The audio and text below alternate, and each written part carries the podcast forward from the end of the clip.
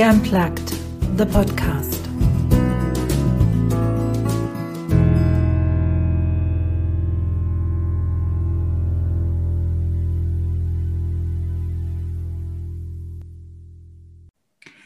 I have made it my mission to empower women to live their dreams, to live their life to the fullest. And my podcast, She Unplugged, is featuring those women and sometimes also men.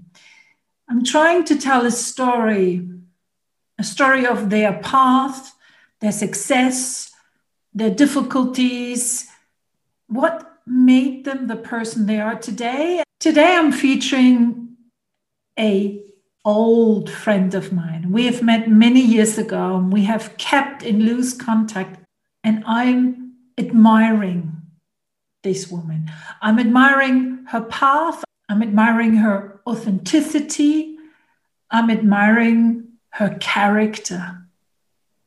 And I'm admiring her courage the courage to step out of 15 years in a very large corporate company, stepping out of her leadership position she was having in that company and starting something completely new, starting her own business, starting a path that led her to where she is today. I've already talked a little bit about my amazing guest today, and now she's here. It was month, and I can honestly say month in the making. And I'm so happy that we're finally sitting down to have this conversation. Hi, Dana. Hi, Anya. So I've already talked a little bit that you have a corporate background. You worked in a large global company. Can you just tell us a little bit about what you did there? And I mean, you were there for 15 years. Almost. You know, what sort of like almost, what sort of positions did you go through? Yeah. So I was first hired as a communication specialist. And, uh, you know, there was a lengthy recruitment process and I remember thinking, oh, they didn't call me back. Oh, this will be bad. Probably I'm not ready for this environment yet. And then they did call me back. And I thought, okay, well, let me just stay for two years because I really need it on my CV now. I made a couple of different choices before, it didn't work out so well. So I need to stay for two years. So that was how I went in. And little did I know that I will stay almost 15 years and I'll be, you know, learning so much and meeting so many amazing people I had the privilege to work with some fantastic leaders. And as a result of my passion for what I was doing, I was promoted um, every year almost, I believe. And I ended up to be a, a board member as a head of global communications. Um, it was a fascinating um, path for me, almost too quick at some at some point. Um, however, I did the best out of it, and I learned so much throughout that journey. And I feel I could contribute and be of service to the organization too. What made you say you felt sometimes almost it was too quick? Mm-hmm. Yeah, so you need to imagine I was 20 something years old and I uh, have a faculty of arts. Uh, you know that was my master, double master degree in German German language and marketing communication, in you know i was in an it environment that is first a very male dominant environment 80 20 proportion male to female colleagues which never bothered me. It's not a problem but it was quite far from uh, my comfort zone. And at that time i was thinking like is this really for me? Do i want to throw myself at this? Because i do everything fully. I don't do things halfway so you know when i was considering do i really want to invest more than two years into this um, I consulted some of my mentors and some of people that I respect. And, um, you know, this friend of mine said, well, so what I, why are you considering it? It seems like it's flowing for you. Your career is flowing. I said, yes, but, you know, it's IT. I don't know. It's exciting on one hand. I know digitalization as the future, but is this really what I want to do? I want to work with people. And this person looked at me and said, well, Dana, is there something you can't figure out when you look into that for too long enough? And I said, Well, I don't know, but this is really a beginning. Yeah, but tell me from your experience in the past, was there something you couldn't crack when you really focus on it long enough? Well, I said, if you ask me that way, no. And so somehow there, you know, I decided, okay, this person is right. I really need to serve myself at this fully and give it a fair chance and then see where it leads me. And I'm very happy that I did that.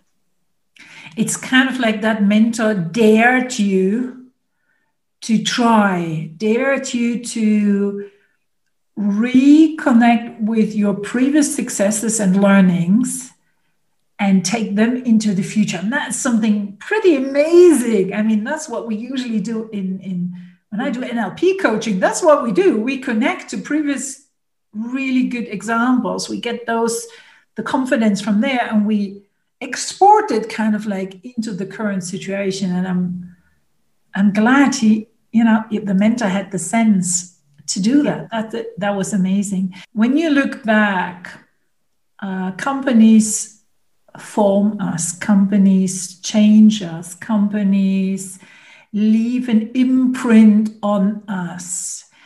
When you compare the Dana at the beginning of, of that um, of those nearly 15 years and the Dana afterwards, what part of the company did you take along? What part did you leave behind? Can you say that? Yeah, that's a very interesting question.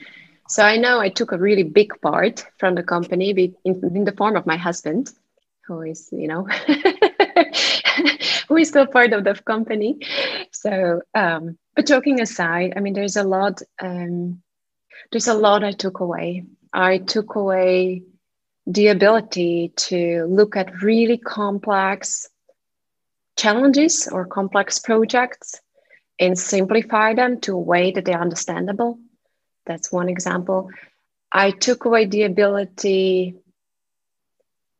to look forward, to be visionary, to create my future or the environments in the way I want to see them.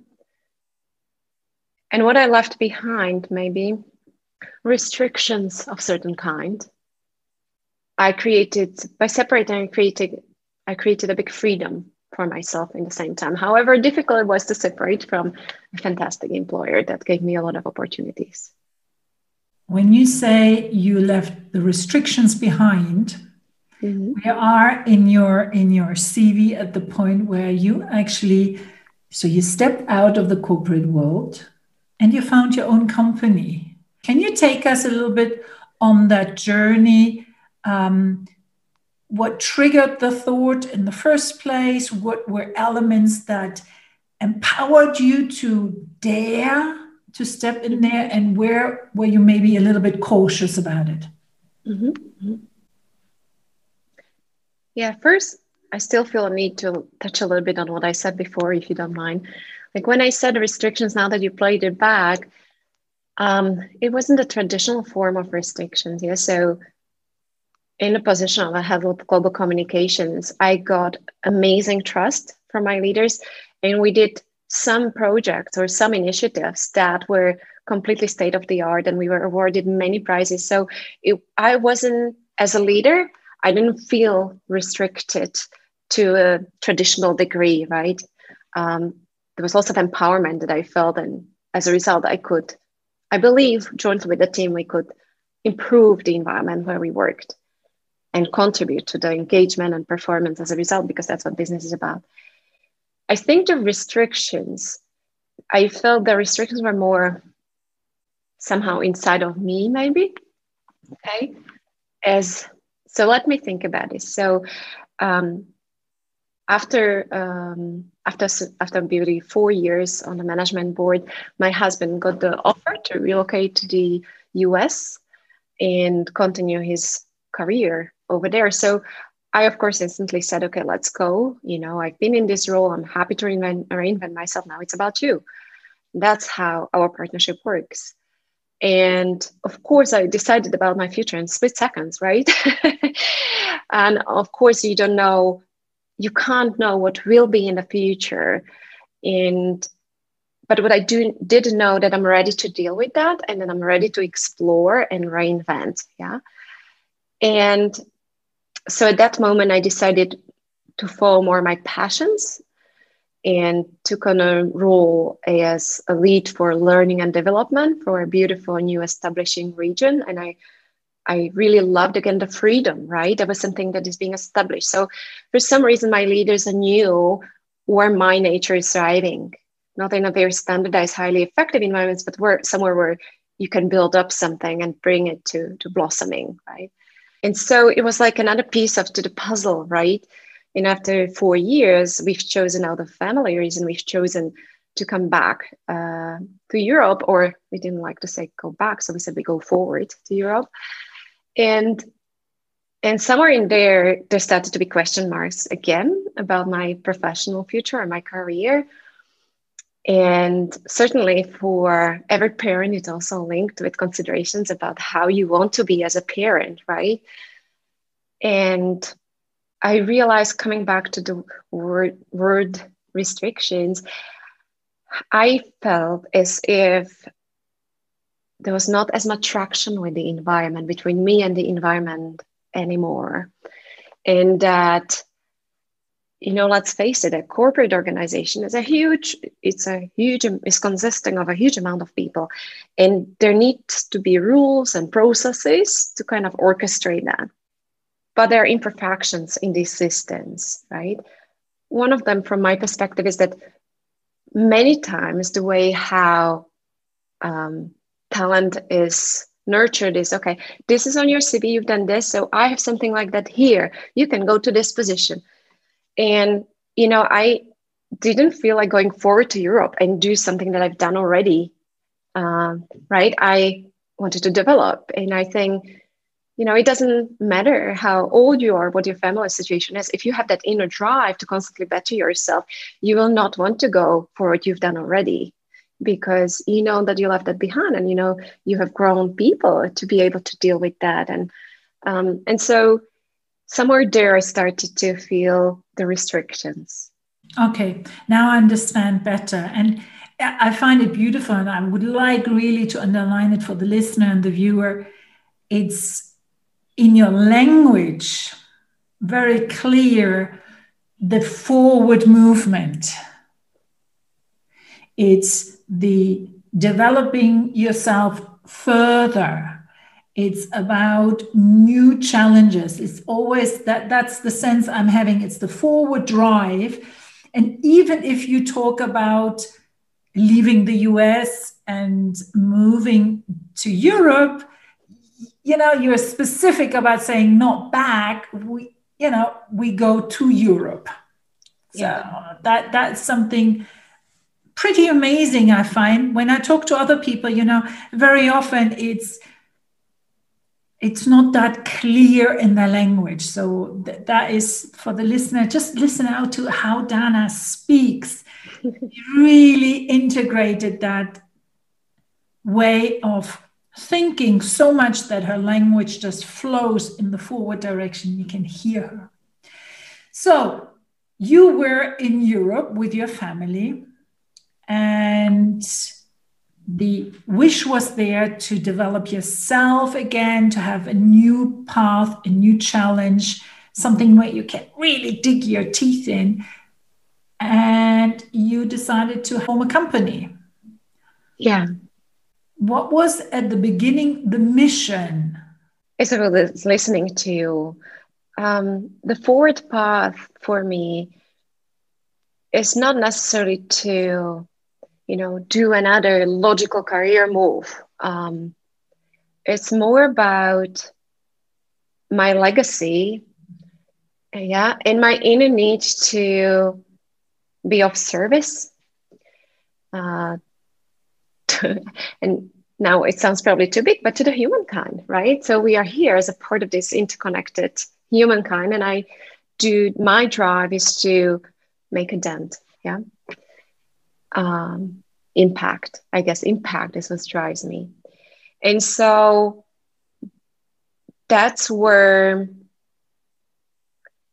you know, once I've chosen to, to, to split the split my way from this great employer, it was really because I felt I could do, I could have a bigger impact outside. And it was that was the mission, right? So to create a service that is going in depth, that is business focused, that is ultimately about driving performance and thriving environments. However, you know, it's also about influencing leaders who are the multipliers of creating a change. And um, I guess somewhere there uh, was the idea of creating my boutique consulting, BPG Consulting. I am actually currently in a process of reshuffling and reshaping a little bit, so please stay tuned. Um, because I am allowing myself, you know, there's a constant movement in our life, and I'm allowing myself to enjoy this journey and kind of fine tune and learn on the go. Uh, and so the, the my new idea or my new company will be launched hopefully still this year, uh, where I think this you will see that this this idea is even more crystallized. The focus on leaders is even more crystallized. And again, I step back and I just mirror something that I that I noticed forward movement is not necessarily, and, and you did that movement.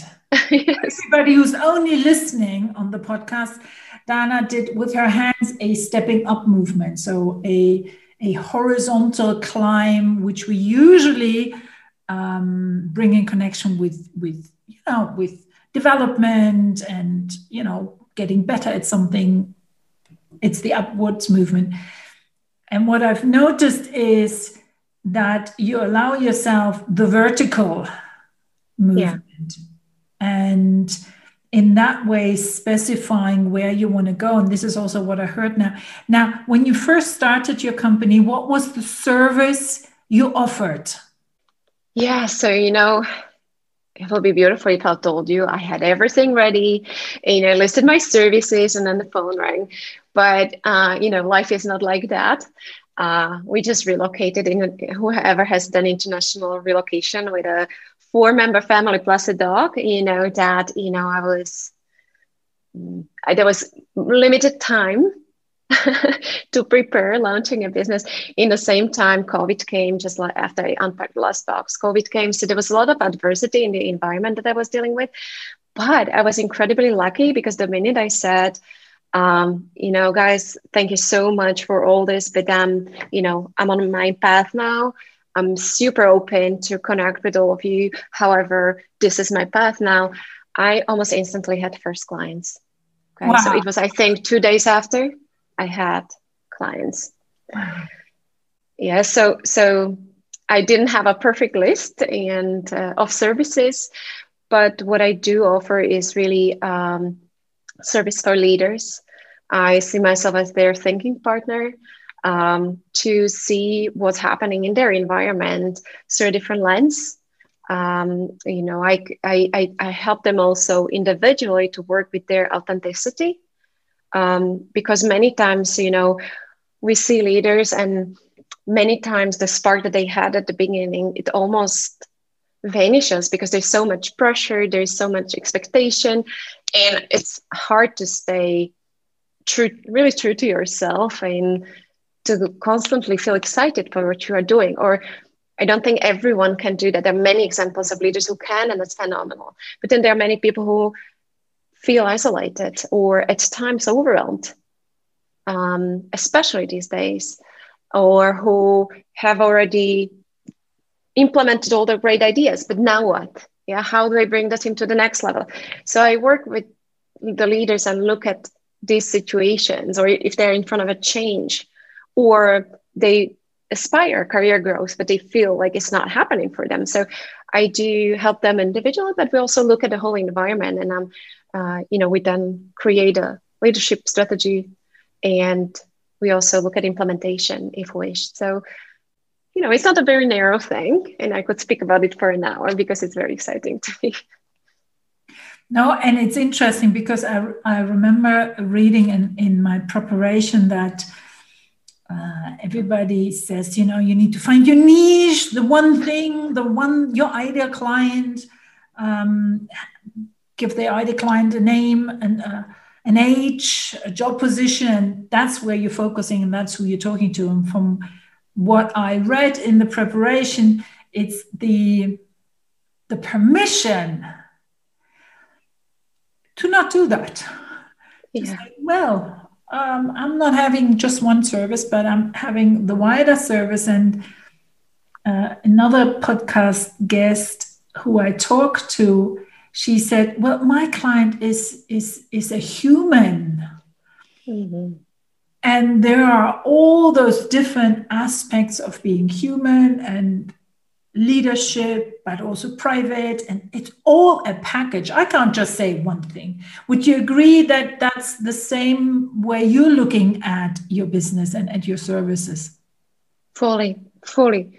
I fully subscribe that. I'm smiling here uh, big time because it really was quite a painful process for me to allow myself not to have a niche. And actually, then I realized actually that's my niche, not to have a niche right? Because it's it's yeah it's my niche to be able to create create the connections between all the pieces that the the, the individual leader environment experiences. So there is actually a niche on not having a niche and getting there to be comfortable with that uh, is I, I think is quite a journey to go I signed that one. but let me ask you that. If people would be looking for a leadership coach, what are you known for? I mean, what qualities out of maybe also the corporate world, but your personality and everything, what are you bringing to the table? Mm. Well, you know, the best is to ask my clients. but what I get from them, and I did a little survey actually just recently uh, on this question, and I think what they are saying is that I'm really able to see the world through their eyes, which is, you know, my curiosity is who are you as a human, as a leader? Where are your strengths? How can we make that um, how can we ignite that fire? And how can you then ignite the team? And i think it's also about the ability to understand relatively quickly also complex situations. Then i also bring the global um, experience to the table right? So i'm super comfortable to work with any culture. Um, also um, you know, when I speak to C level executives or I speak with a starting manager, it's equally important to me. Um, and it's equally exciting to me. Yeah, because there's a, you know, there's this desire in me to understand you. So let's put it this way there's no cookie cutter approach. Every of my programs is tailored to the particular individual as well. And I think, again, that might be your niche. Yeah. There is no shelf that you have in your office where you take the folder and you just apply it to the first 100, 200 clients. It's, but you're laughing, but yeah, I know. in many ways, that is very often the case. And when I say, well, I'm, I'm working with you and I'm looking at you and I want to find out who you are, then none of the other programs would apply because everybody is unique and needs a certain unique approach to their questions. So that could be also unique. Yeah, thank you for that. Yeah, absolutely. Haven't seen it that way, but for sure. Yeah. And you know, I, I have this approach, be, first place, because, you know, it's also my personal purpose to bring purpose back to life, back to business, bring the human angle in everything I do. And besides that is my purpose. I actually seen it work. Yeah. So maybe if you don't mind let me just throw this in. So i said i was promoted really quickly right? And there were moments that i was absolutely not ready to deal with. Yeah. So whether we like it or not i would have voted when i was 20 something that i'm not ready for this but i didn't have the life experiences to withstand the pressure that was put on me And just as an example, what, what was happening, because some of the leaders that are listening to this may relate to this. So I was appointed to head of global comms. My boss didn't even manage to hand over the budget because she went to the hospital to deliver her baby, which is of course much bigger job to deliver. And in two months or two weeks later, some between two weeks and two months later, I was told I have to let half of the team go and deliver the same service. And you know, these were situations that I really, you know, no program no book prepares you for that. You have to act in that moment. And i really felt in that moment i need help right? Not that i i am helpless but i will be stronger with with a discussion partner with a thinking partner on the side. And you know there are so many coaches and so many consultants but i wasn't comfortable to to go a traditional path right and just pick up the phone and see who sits with me. And as life wanted, I was connected to a friend with an amazing mentor and performance coach. And he had it all, right? He was from spiritual to um, to a really tough business person through a sports person. I mean, he had this this wide area of abilities and that what really resonated me because i am also kind of a rainbow of things right? So you can choose which one you need in what moment but i needed someone like that for myself to be able to trust and relate. And um, you know nowadays this idea that leadership is also about spirituality and the mental psychological health uh, is quite a common way of thinking, if you like, not for everyone, but it's already clear, especially during pandemic, that you need to take care of all those areas for yourself if you want to be successful long term. But you know, 10, 15 years ago, it wasn't a very common path. And that's why I, I, you know, that's why I went for it because it resonated with me and it absolutely catapulted my career. So that somewhere there, you know, the, the passion was started for um, coaching, mentoring, for uh, being a thinking partner. And I love that sentence that you said you weren't helpless, but it made you stronger. I think that is that is a beautiful description of what coaching and mentoring can be. It doesn't mean you have to be helpless before you actually seek out a coach or a mentor, but imagine how much stronger you could be with one on your side. You call them your thinking partners. I love that word. I might actually borrow that word. but I love that way of thinking, a thinking partner to bounce off ideas and see things through the lens of somebody else. I love that. Now, I know that in all of that, you started a passion project. And I think to anybody who is listening to the podcast or, or watching it gets, gets a real sense of that, yes, you are a passionate person. You are driven by passion, you're driven by that nearly need to change the world for a better place to turn it around. And you started the project Fear. Can you tell us a little bit how that started, what the intention was there? Yeah, yeah, for sure. Your words around nearly me are still resonating with me. it's so true.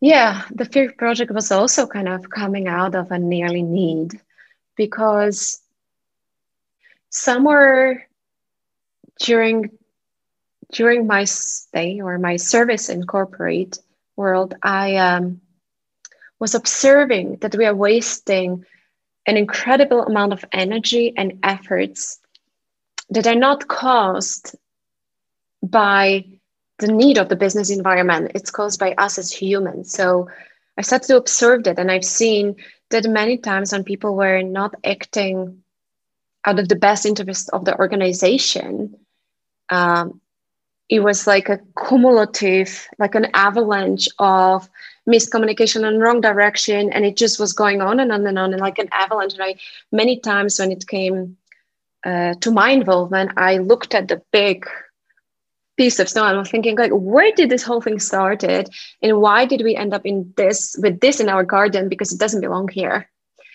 And in the process of going through the snow that the avalanche brought, I would then mostly discover that at the beginning was someone uh, with some kind of emotional need, uh, with some kind of unmanaged emotion. So they were either acting out of ego or out of fear, but was not a consideration of the overall organization and what's the best going forward. And it wasn't definitely in partnership and in cooperation. So somewhere there, I started to be interested in what is the difference between someone who can manage their fears and who is an amazing leader and how do the global most admirable leaders from my perspective deal with emotions such as fear. To not let them being driven by the fear but to turn that emotion into a driver force instead. What comes to mind is and i obviously don't have it in front of me but there is a quote by nelson mandela. I'm paraphrasing that courage or courageous people are not those ones who act without fear, but courageous people are those who act in spite of fear. And I always thought that that, that resonated with me because I think we all know in certain circumstances fear, if that's now the fear of height or the fear in business to take a certain decision the, the feeling, the emotion we have. What did you discover, or how did you go about to discover the answer? Why certain leaders act in spite of their fear and some don't? Mm-hmm. Definitely self awareness and emotional maturity play a big role. Um, you can act in spite of fear or act driven by fear. And there will be the environment will immediately feel the difference. And one is the result of avalanche, and the other result is actually a high level of vulnerability and a high level of trust of the environment you are in. There's definitely some common themes that are emerging through those now 11 conversations I had with some top leaders that I picked. Uh, my plan is to further analyze them and prepare for everyone who is interested then uh, kind of a synopsis of that wisdom that I collected. And just to give you an example, I mean, some of the common themes is to not react instantly, right? Know yourself enough to know, oh, now it is fear. And then pause and try to analyze what are the triggers for you to feel fear and what do you really fear? Because, and now this is Dana interpretation, I see fear as a valuable information. If you dive deeper and analyze what the triggers are, it's actually your body and your mind telling you something that might be very helpful. But what differentiates us from animals is this ability, because they also feel fear. My dog shows the fear, but instantly, right? But my dog, even though she's a lovable black lab, she doesn't have the ability that I have to pause and now rationally figure out what's happening inside of me and what is now the best response to the situation so that it's constructive and so that it helps everyone involved. So what I'm taking out of there is already a very, very practical tip for everybody. When you're feeling the fear, notice its fear and pause. I mean, I think that in itself is already a huge step because we, I mean, when we are in very traumatic situations, we only have like three ways of reacting. Uh, we're running away, we're going for the fight, or we freeze. And that freeze is not the pause button, that's another freeze. That's a, a complete inability of doing something. So that conscious awareness I am feeling anxious, I am feeling fearful, and still I remain present without doing something. I think that's a huge step. How can we learn that, Dana? Or how can we learn is maybe the end result, but what steps might help us to become more confident in pressing that pause button? Mm, that's a wonderful question and one that I'm addressing with my clients for sure you know i wish it was i wish our brains worked like that that uh, we could just say oh now i'm aware let's do it. But it's not like that right? Because our brain is wired certain ways since the ancient times. How i guide my clients through this is to really do very little steps at first right? So first i would recommend that you start noticing and this is actually something I also take away from my dear friend and mentor, Jean Davidson, who says, not this, right? That's the, it's even before awareness, or it's somehow linked to awareness. She would speak uh, definitely uh, about that in depth. But I think noticing is the first step. So I, I have my clients notice and journal when do they feel fear? And then we look at it together it doesn't have to be a you know like a diary full day of fear but just two scribbles quickly. Oh i felt fear this time. This was happening. This was in the environment. And then you start observing certain trends. And you can see what the trend is and what triggers you. And then as a next natural step it's about starting to manage that situation right? Or even prevent if possible if it's helpful prevent. Sometimes it's not helpful to prevent it or you can't prevent it uh, so managing would be applicable in that moment. How could that look like? Well, if I know that, for instance, and this will be a very bizarre example, but if heights trigger me, I have a fear of height, I'm not going to deliver my speech on a very tall stage, right? So, so you know, so those are, this is very simplistic, but I think just to illustrate my idea, first notice, journal, observe trends, and then start little experiments and see what happens. Let me just ask the next question that way. I mean, I've worked with the majority male leaders in the past, or when I did leadership training, the majority were male. How do they react when you say journal? Yeah. No, if you yeah you speak from experience of course. So um some some of them so so you know we are all people we are all creatures of habit. So if it sounds like you're a little girl who is supposed to run write in the diaries what happened that day well that's not what we are talking about. And honestly there's nothing wrong with being a little girl and journaling. It's actually a tremendous way of to self-development so it's about the context. So just like now I spoke about the little girl, it's about shifting the perspective, how you see that story that you're telling yourself, right? So if you're telling yourself, I don't have time for journaling, well, then we work actually on shifting that story around it because I will dig deeper on why is that? Yeah.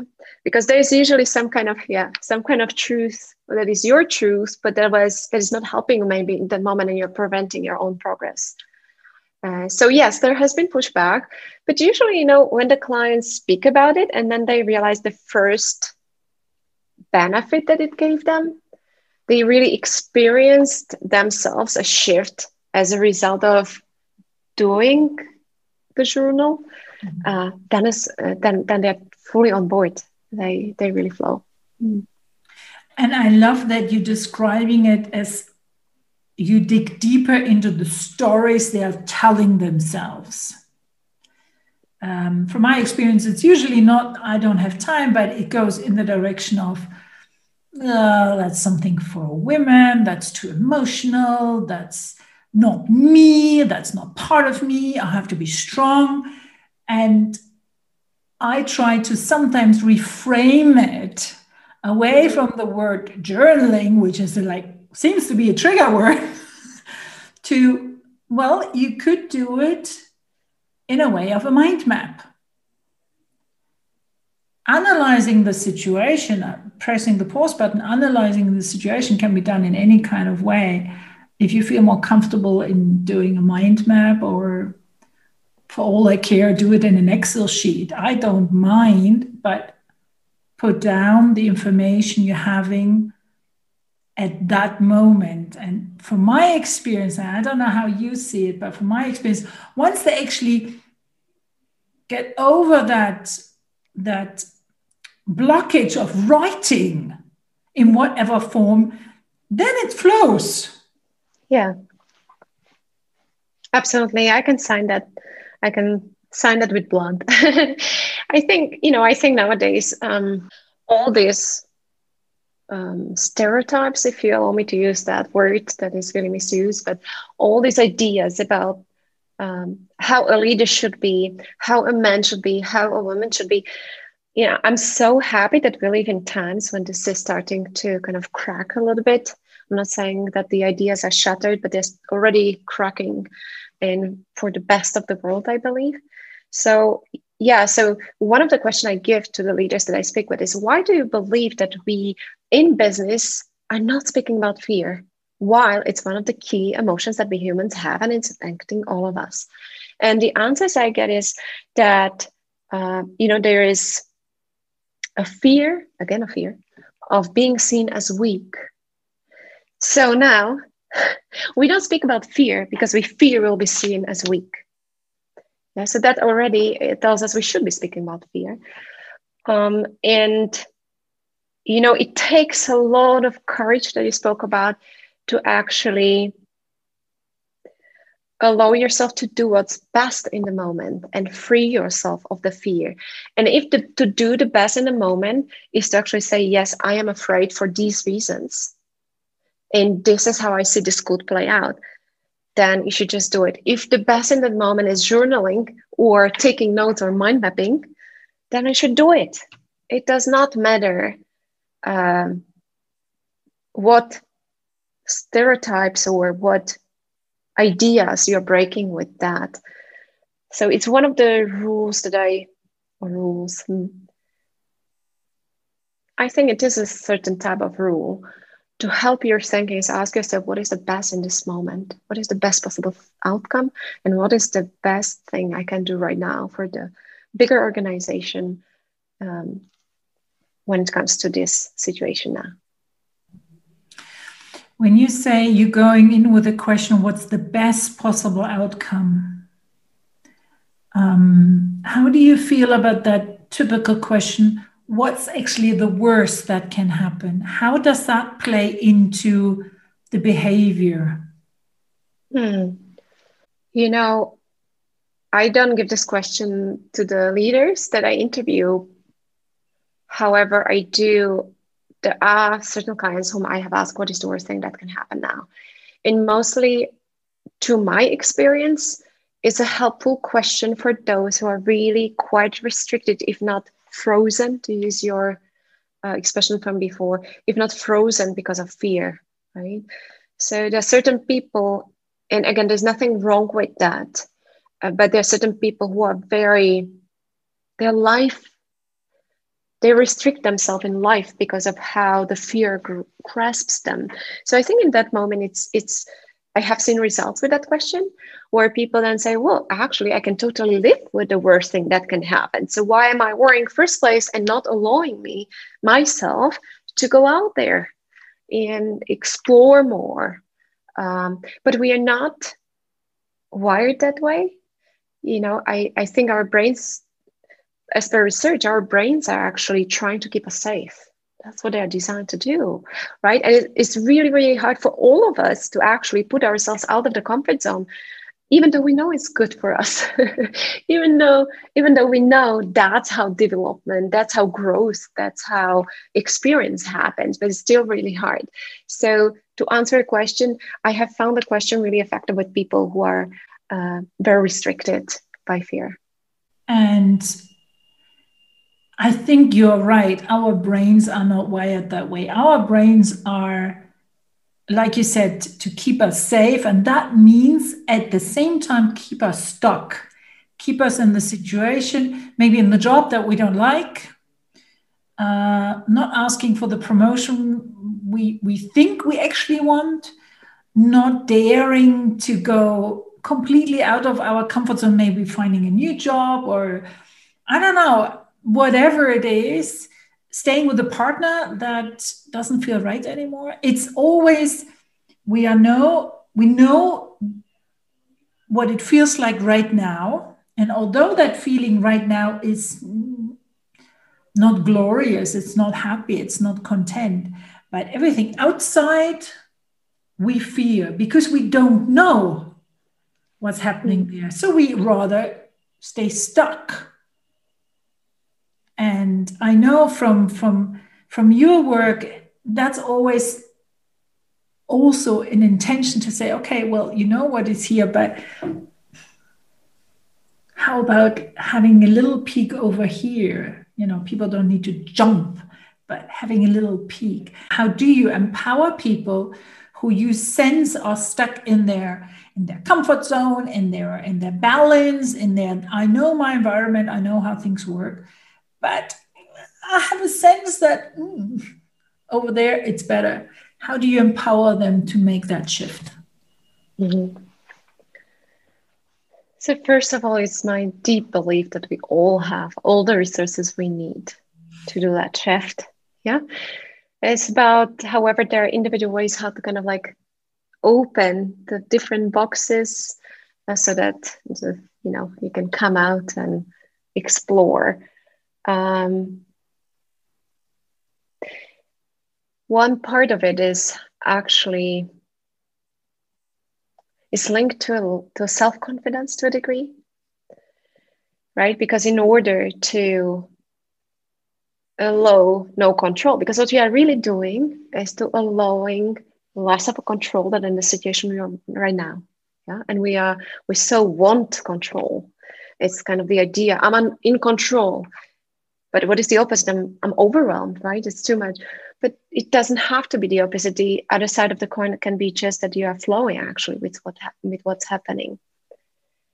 And so I think confidence plays into it because you have to have a healthy degree of belief in your own capabilities and your resourcefulness to allow yourself to be in situations that you don't seem to be that you don't believe are predictable so you either don't have experiences with it or you have, yeah, you didn't have experience with it that you can relate to from the past.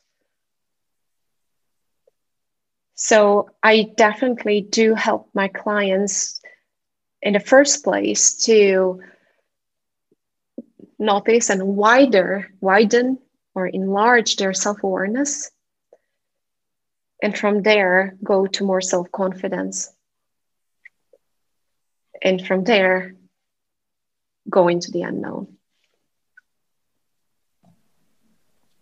With all the research you have done now around fear emotions i wrote down how has your project how has your work changed you and your self-awareness or behavior pattern around fear?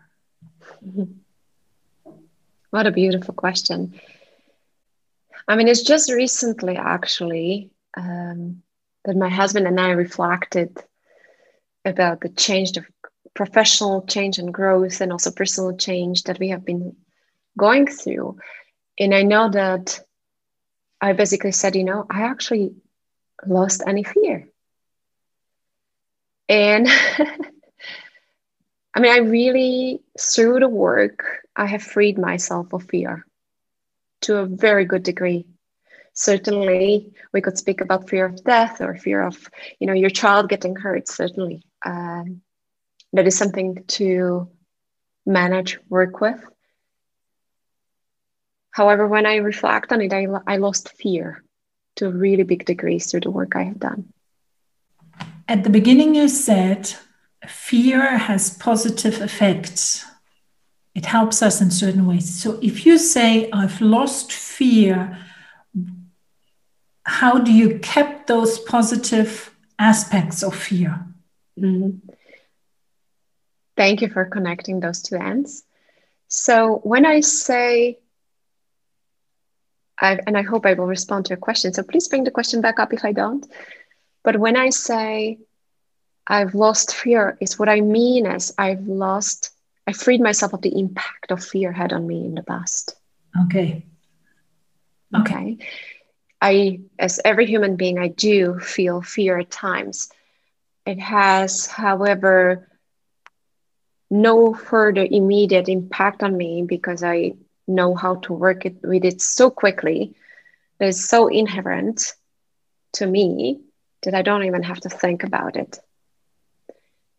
And the examples I gave about, for instance, my children getting hurt, oh, yeah, of course that's there and I have to work with that. That's still where I have to work with it. But I'm also happy about it. It would be strange if my child was jumping head down on the trampoline and I would feel no fear. That's not the end game. I think the end game that we are, uh, that is helpful to humankind, is to free ourselves of the negative impact that fear has on us, so that we can decide consciously about our response to the events that is the best possible for everyone involved in the situation. Hmm. I think that that's good that you clarified it. So you feel the fear, but you do it anyway. You push through. You ask yourself, and you have said that several times, and I didn't notice it. You ask yourself, what's the best thing I can do now for the bigger picture?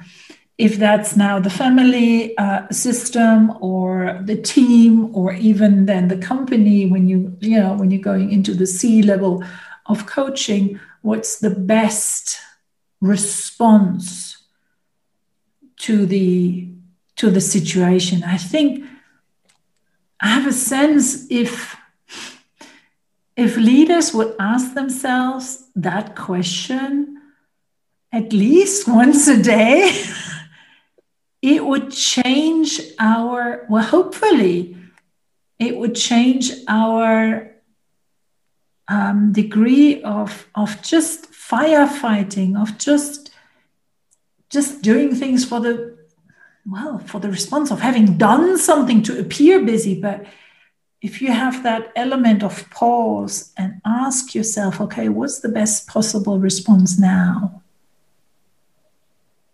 and sit with that question and maybe even go into the team and say, you know, I'm wondering. I don't know right now, but I'm wondering about this question. I find that makes you an even stronger leader. Yeah, that's very powerful. What I just what, what I just heard from you, I think we really think alike. and probably our experiences with leaders are very similar.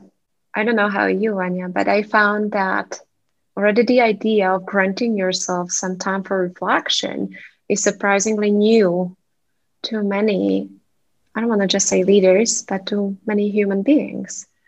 Yeah, some time for reflection. Why have I reacted the way I did? Why did I behave the way I did?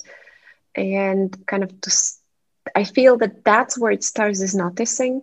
It starts the possibility of starting an avalanche of events that is unfavorable to you and everyone else.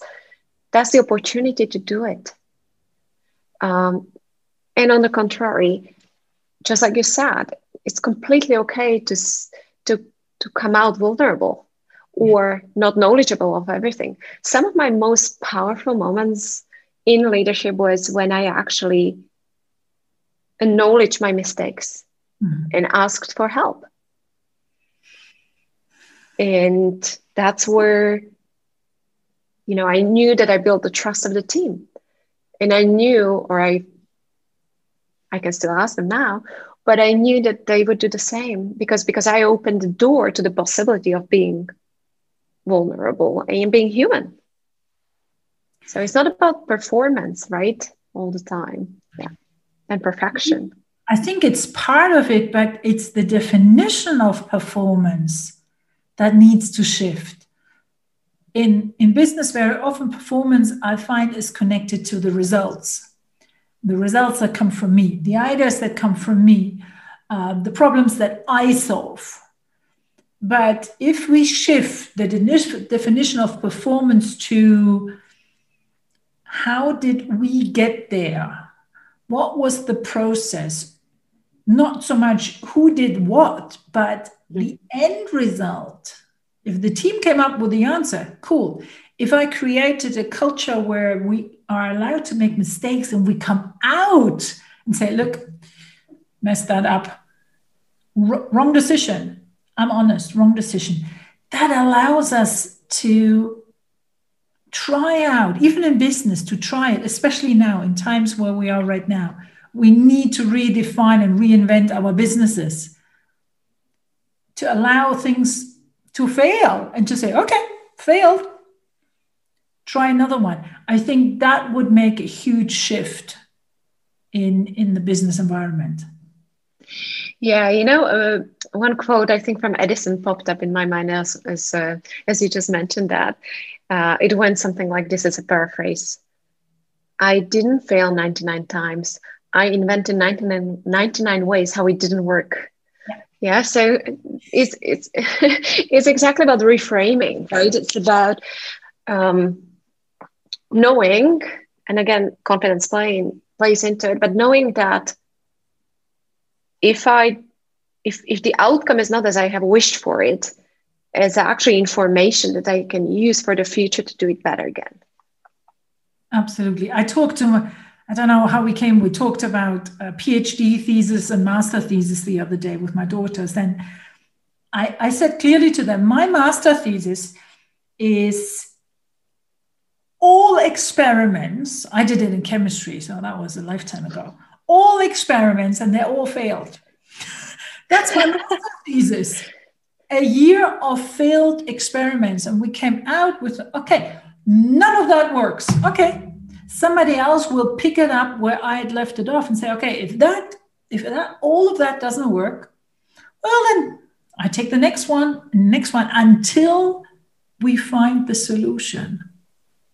So I definitely learned during my master thesis what it go from disappointment to disappointment day after day.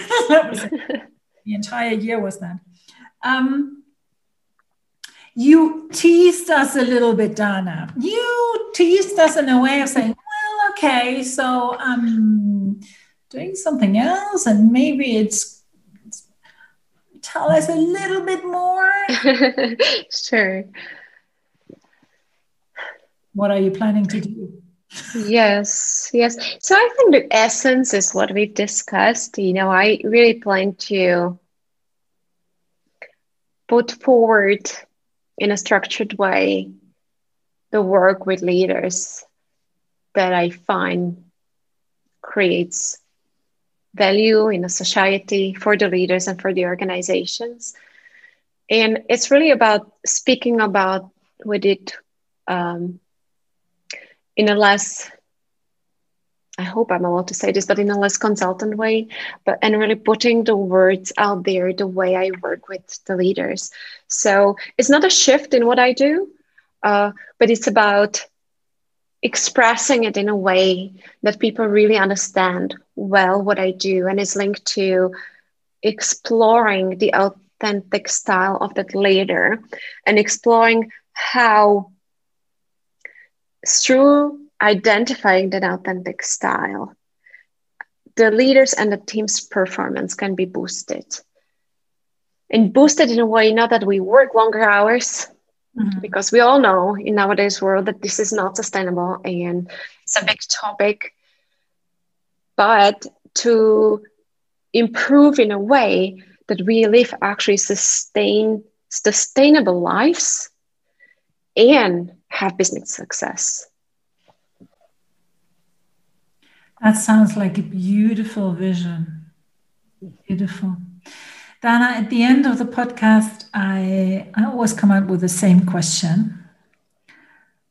Was there a question that you had wished I had asked and I didn't, so you can answer it now? Or is there something where you say, well, now looking back at our conversation past hour or so, So something where you would say, well, that's that's the essence, that's the gist, that's what I really want to underline for the listener and for the viewer. I would like to encourage everyone to allow themselves to create a space and allow themselves the possibility that what they feel deep down is they wanted to fulfill or they wanted to do something that's maybe hidden, unspoken, but wants to wanted to always experience. They wanted to be that person, to allow that to come out. I think if the pandemic is teaching us something, all of us, independent of our experiences, is that uh, there's no time to waste. That you know we have to strip down where we focus our energy to the essential. And what is essential? Essential I believe, is to bring forward the best so that we can actually create something better for all of us, for your direct children, for the community that you are in. And I'm quite sure that if you dig somewhere, there is some kind of something that wants to come to the surface. So I'd like to encourage everyone to at least explore what it is that is brewing and then take that leap and go do it. Be that person that you always desire to be. There's not much to add because it moves me how you how you phrased it. Dana, I can only thank you that you took the time out of your busy schedule to come into the podcast and please don't wait another, I don't know how many years it was now before we reconnect and maybe share a little bit more of our path together. Thank you very much, Dana. It was a privilege and pleasure. Thank you for having me. You heard a production by Anja Förster. Copyright Anja Förster. Music by Audionautics.com.